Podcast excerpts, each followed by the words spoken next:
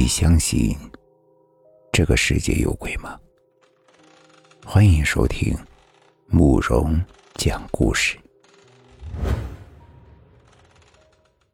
今天要给大家讲的故事叫做《天黑莫说鬼》。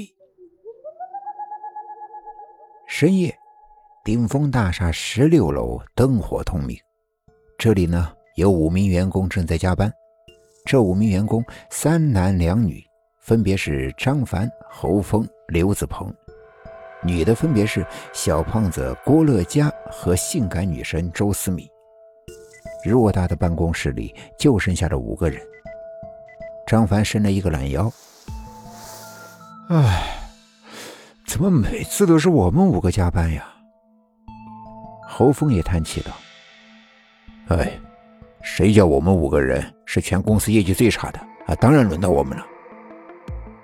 性感女神周思敏手拿镜子，看着镜子中美丽的自己，哀怨道：“哎，可怜了我这花容月貌，要陪你们在这里熬夜。”郭家乐看着身材姣好的周思敏，心里是一阵羡慕。什么时候才能够有周思敏这样的身材？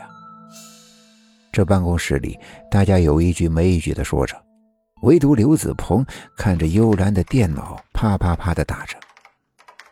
突然间，张凡来了兴致，说道：“哎，你说，反正咱们现在几个工作也做的差不多了，要不我们一个人讲一个鬼故事吧？”一向不爱说话的刘子鹏突然抬头说道：“别了吧。”天黑莫说鬼，半夜鬼藏人，大家还是别提这个。电脑的光线把刘子鹏的脸照的是阴森森的，吓得周思敏一个哆嗦。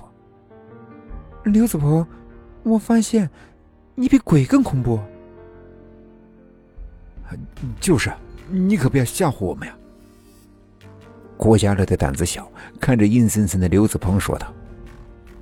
忽然。办公室里的电灯闪了几下，整个办公室变得一明一暗。人类对黑暗始终有一种恐惧，当黑暗的那几秒，每个人的心上都长了一层毛。比如，现在听故事的你，是不是也是关着灯的呢？办公室的电灯终于亮了。张凡抬头看了看电灯，并没有在意，以为是电路故障。这时候，张凡收到了一封邮件。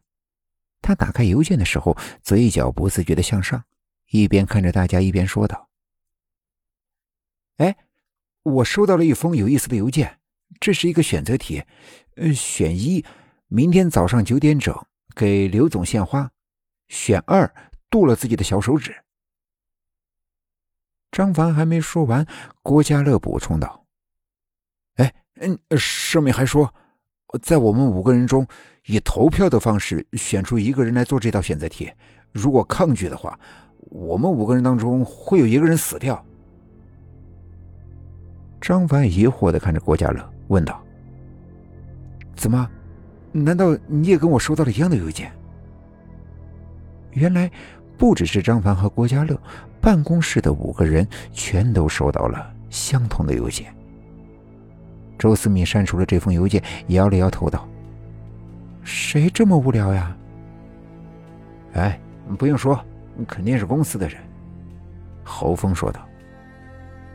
刘子鹏还是那样阴森森的，推了推眼镜，冷不丁的说道：“或许是鬼发来的。”这一下。大家全都看向了刘子鹏，然后发出不约而同的爆笑声。刘子鹏，你是看鬼片看多了，还是上班上傻了呀？